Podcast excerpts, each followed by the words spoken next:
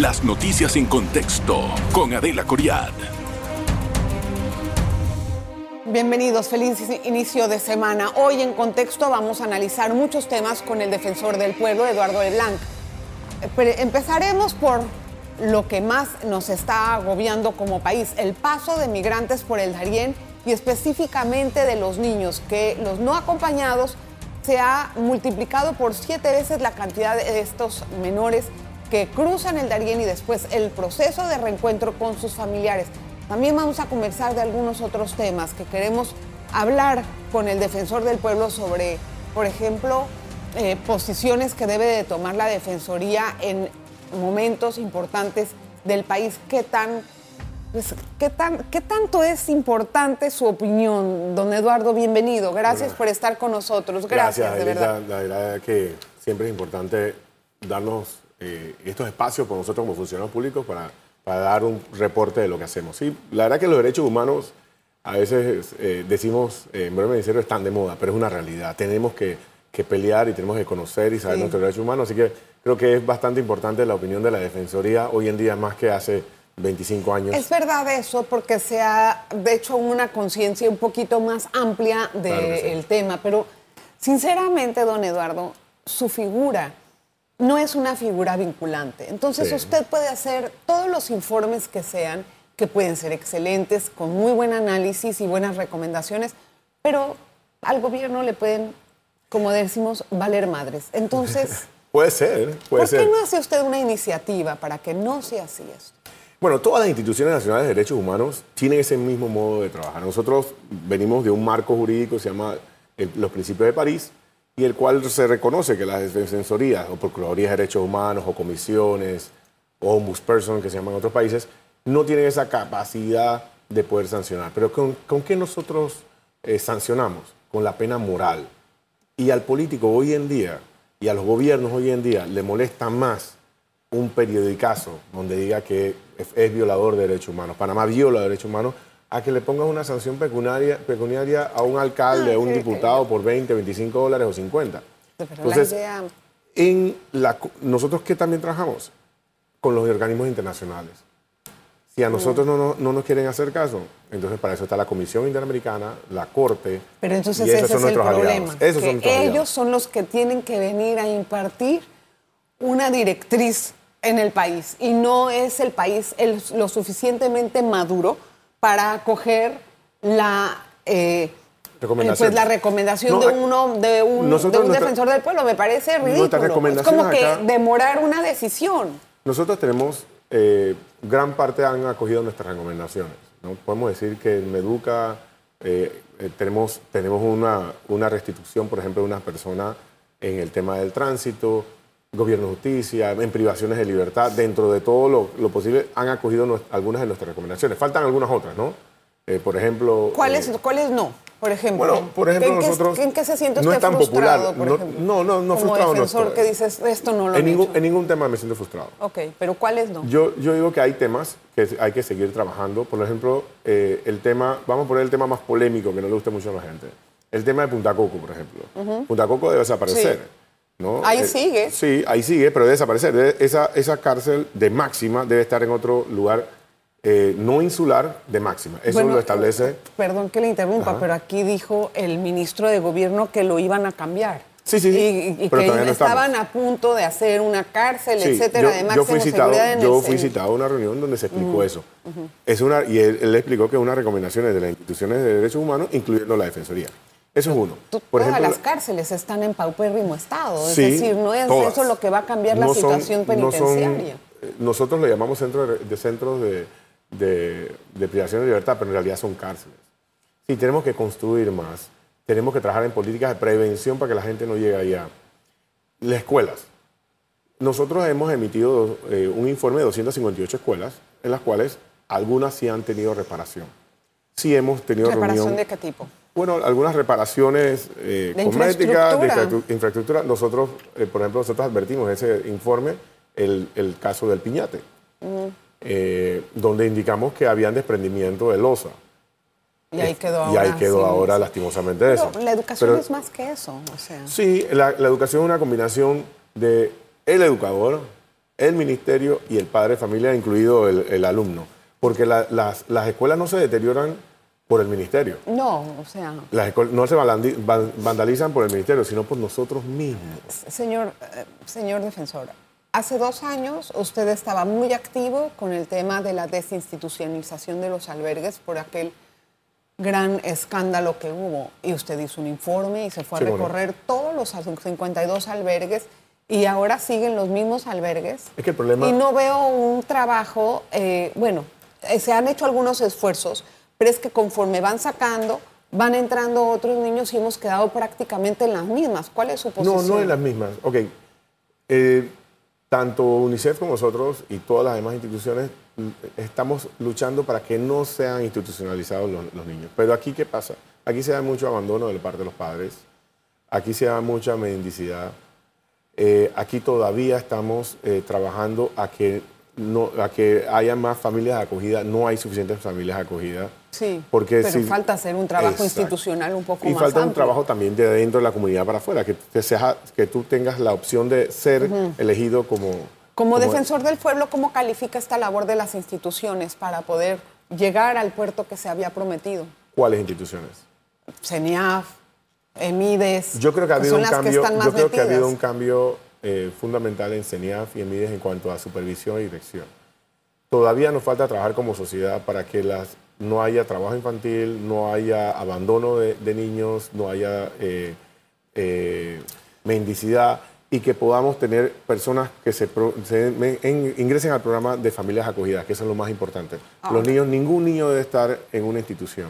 No, Todos los niños deben estar en un hogar, ya sea un Sí, hogar, en una familia sustituta o un hogar natural. Tenemos problemas sociales muy hondos. Muy Así hondos, es que eso, muy hondos. ahí- ahí tanto no es la labor de la misma institución, sino también las- la, la descomposición del tejido social. Totalmente. Creo que vamos a hacer una pausa, señor defensor, no se vaya a mover, vamos a regresar enseguida con más temas de mucho interés. En breve regresamos con En Contexto. Gracias por continuar en sintonía con Eduardo Leblanc. Hoy hablamos con el defensor del pueblo. Gracias por estar acá en el, en el estudio, señor defensor. Eh, vamos a entrar al tema de los migrantes y después quiero hablar con usted de algunas otras situaciones difíciles para la sociedad, en que se dividen moralmente e ideológicamente o religiosamente, como es el matrimonio igualitario. Primero quería entender, ¿por qué se ha aumentado el caso de niños o menores que transitan la selva del Darién no acompañados? ¿Y en cuánto? Bueno, en no acompañados en sí eh, no se ha aumentado en- globalmente. Lo que está pasando es que familias enteras están migrando. Antes la, la forma de migrar era un poquito distinta. Hay una nacionalidad X que, que migraba primero el papá. Se acomodaba y mandaba a buscar a esposa e hijos. Ahora están, están viajando en Van núcleo. todos juntos. Van en núcleo. Evidentemente, eh, dentro del, del informe que nosotros hicimos junto con, con UNICEF, que aquí te dejo, Gracias, te dejo sí. una copia, Gracias. y está en nuestra página web, hemos verificado que 80 mil niños menores de 18 años han pasado y adolescentes del 2019 a la fecha, Ah, desde el 2019. del 19 Ok. a la fecha, de los cuales 40 mil de 0 a 5 años. Y que, o sea, todos esos niños, de ellos, ¿cuántos realmente han quedado con sus familias o algunos sí han quedado en custodia del Estado? ¿Cómo ha sido eso? Bueno, hay algunos niños o, eh, que se han quedado en custodia del Estado y que han hecho el Estado a través de, con esto se hace una alerta, ¿no? Y, Sí. y- y actúa CENIAF, el juzgado, Defensoría, UNICEF, y eh, buscamos la reubicación familiar para que, la reunificación familiar, pero para que a través de los consulados se pueda traer el, el papá o la mamá o un tutor eh, medianamente, o sea, bien eh, eh, eh, Identificado. identificado, pueda venir y buscar a, a la persona. ¿Tiene una cifra de cuántos hay aproximadamente? No, en este momento no tengo una cifra, pero... Señor defensor, hay, había muchas quejas acerca del trato a los migrantes, no solamente de las autoridades, que bueno, Panamá ha hecho un trabajo eh, para poder eh, hacer toda la cadena de traslado, pero han habido situaciones muy difíciles. La primera es el caso de Hualaca, en donde murieron más de 40 personas. ¿Cómo fue, a su juicio, apegado a los derechos humanos el trato que le dio el gobierno a esta situación? Bueno, en, cuanto a Hualaca, lo que tenemos que ver es el traslado de las personas desde Darien a Panamá. Sin lugar a dudas, nosotros en una reunión que sostuvieron en nuestras oficinas en Darién, hace ya un buen par de años, se llegó, luego de que no fueran aceptados por otras rutas, se llegó al acuerdo entre el gobierno y la cooperativa del Darién a que los llevaran ellos directo. Y esto surgió no solo porque la otra ruta no lo querían llevar, sino también ¿La otra porque ruta cuál era? era una ruta de Chiriquí, porque ellos viajaban primero Darién hasta el- el- Sí. la estación. Sí. En la estación se comenzaron a quejar los panameños y, y todo el mundo Sí, porque estaban las personas. mucho- Después, porque ahí los trasladaban a Chiriquí. Sí, sí, sí. Después los dejaban por Merca y en Merca Chiriquí los llevaba. Después, eh, según esa reunión, Chiriquí no quiso llevarlos más. El gobierno iba a sacar una licitación y ahí hubo un problema y llegaron a una mediación a la Defensoría y se llegó a que de Panamá, de Darién hasta Chiriquí lo llevara el sindicato o la cooperativa de Darién. En ese acuerdo se llevó a que fueran 80-20, 80 personas pagando y 20 gratis, pero bajo ningún motivo eran personas en, eh, fuera de asiento. Entonces, ese problema de fuera de asiento fue una de las, además de las cosas que provocó que, ah, que las, que las muertes no cuadraran con la capacidad del bus y que también probablemente hubieran fallecido más Bueno, personas. ¿Y por- qué pasa en ese caso entonces ahora? Bueno, en ese caso, ahora eh, eh, ya está la autoridad del tránsito, nosotros fuimos, Es verdad, acompañamos. eso ya ha- han habido avances en Sí, nosotros en el tema. acompañamos a la inspección y ahorita mismo ya se está cumpliendo, según tenemos entendido y según hemos podido revisar, porque no podemos estar en todos los viajes con la capacidad de los buses. Pero a su juicio, como defensor del pueblo, ¿cómo evalúa usted ese trato o esa situación que se le, ese, esa, esa solución del problema que estuvo a cargo del gobierno? Bueno, la solución del problema de transportarlos es mucho mejor a que tener las personas caminando No, yo eh, digo- en todo el país. Yo digo después Pero del después accidente. de, después de lo que ha ocurrido es que al final Panamá va a tener que responder judicialmente en la Corte Interamericana o, o internamente por eso. ¿Y cuánto nos va a costar eso? Por lo ocurrido. Y no es una decisión mía, no, no es que es la posición No, de la. Defensoría, es Algo básicamente que viene. es lo que viene. Panamá ha estado ah, trabajando con las víctimas y ha estado trabajando con los consulados de las víctimas. Sí. Pero ya hemos sido informados de que muchos de ellos eh, quieren una indemnización por parte del Estado panameño por haber ocurrido eso, por la falta de atención en lo que ocurrió en el bus. ¿Han, han puesto algún monto? No, no, no, no, no, todavía no hemos tenido información de montos, ¿Y pero ellos van a poner las denuncias, las demandas dónde? ¿En Panamá o afuera? bueno, ellos tienen, dos, primero, ellos ¿no? tienen dos, dos opciones, eh, en Panamá o en el país donde se encuentren, pero eh, probablemente para agotar la vía interna y después ir a la, a la corte, tienen que ponerla en Panamá. Sí, ahora, eh, eh, el tema de los migrantes y de la situación que experimenta Panamá, que hasta cierto punto eh, le ha acumulado mucho más esfuerzo de los estamentos de seguridad, de migración, de aduanas, de la fiscalía. Y Antes nosotros. habían, y de ustedes, antes había muchas denuncias cuando llegaban a Bajo Chiquito. ¿Se han detenido esas denuncias desde que pusieron los fiscales ahí? ¿O qué es lo que está pasando? ¿Usted qué opina del informe es que, los, se hizo? es que los fiscales ya no están ahí. Los fiscales ya no están en Bajo Chiquito, ahora están en Canal Membrillo. Bueno, está, pero, se- pero y- hay fiscales, pero hay Sí. fiscalía. Los movieron, pero existen. En, en cuanto a la denuncia, y es de lo del relator, por Sí. ejemplo, eh, nosotros no tenemos una denuncia, denuncias de violaciones ocurridas en, los, en, las, en las estaciones de recepción de migrantes por cuenta de, Sena- de Senafrón o Pero usted de lo leyó ese informe. Sí, sí, totalmente. ¿Y qué opina? Bueno, ahí lo estoy diciendo. Ajá. Parte de eso es eso. Nosotros estamos levantando una alerta binacional entre Defensoría Colombia y Defensoría Panamá, donde estamos diciendo dónde pueden estar ocurriendo los atracos y quiénes son los atracadores y quiénes son los goleadores. Lo que sí es cierto es que el año pasado el 90% del flujo, el 90% del flujo, pero sí, varió de Bajo Chiquito a Canán Membrillo. Y eso hizo que todos los esfuerzos gubernamentales, inclusive los de Naciones Unidas y nosotros, bajáramos para allá. Ahora volvió a Bajo Chiquito. Está bien, pero la pregunta es cuántas denuncias han habido después de eso.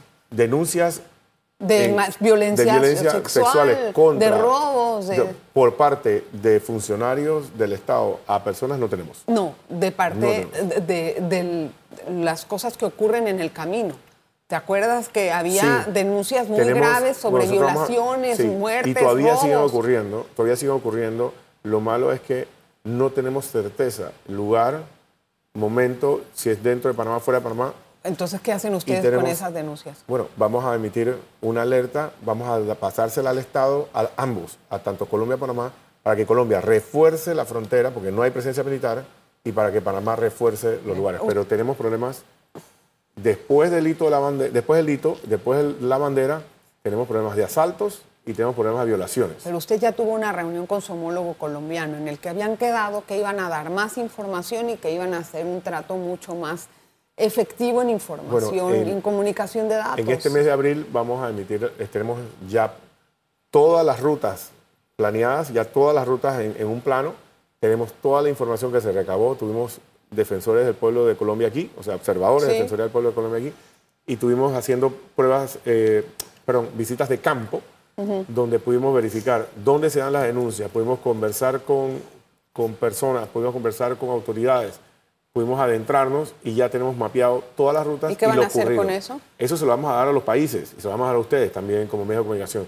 para que sepan dónde estamos fallando, dónde necesitamos poner mayor Refuerzo. seguridad. Tenemos problemas en la frontera, eh, ju- justo después que pasa la frontera panameña. Ya no todos los casos de violación se dan antes del hito de la bandera, Sí. se dan acá. Tenemos que tener mucho cuidado que hay poblaciones que están abusando sexualmente de mujeres. Bueno, eso es, eso es parte de la, de la situación que queríamos conocer en cuanto a denuncias, en cuanto a cuántas ha recibido la. Pasa que las la- personas, las la personas, Defensoría.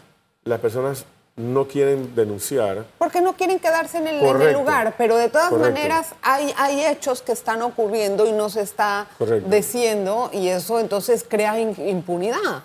Y no al no tener, lo que pasa es que al no tener una comprobación es muy difícil. Claro, poder... Bueno, vamos a hacer otra parte, otra pausa. Oiga, quería hablar acerca de la consulta de minera, que lo, Ah, lo vi claro. también hablando acerca de es. eso. Una pausa y regresamos.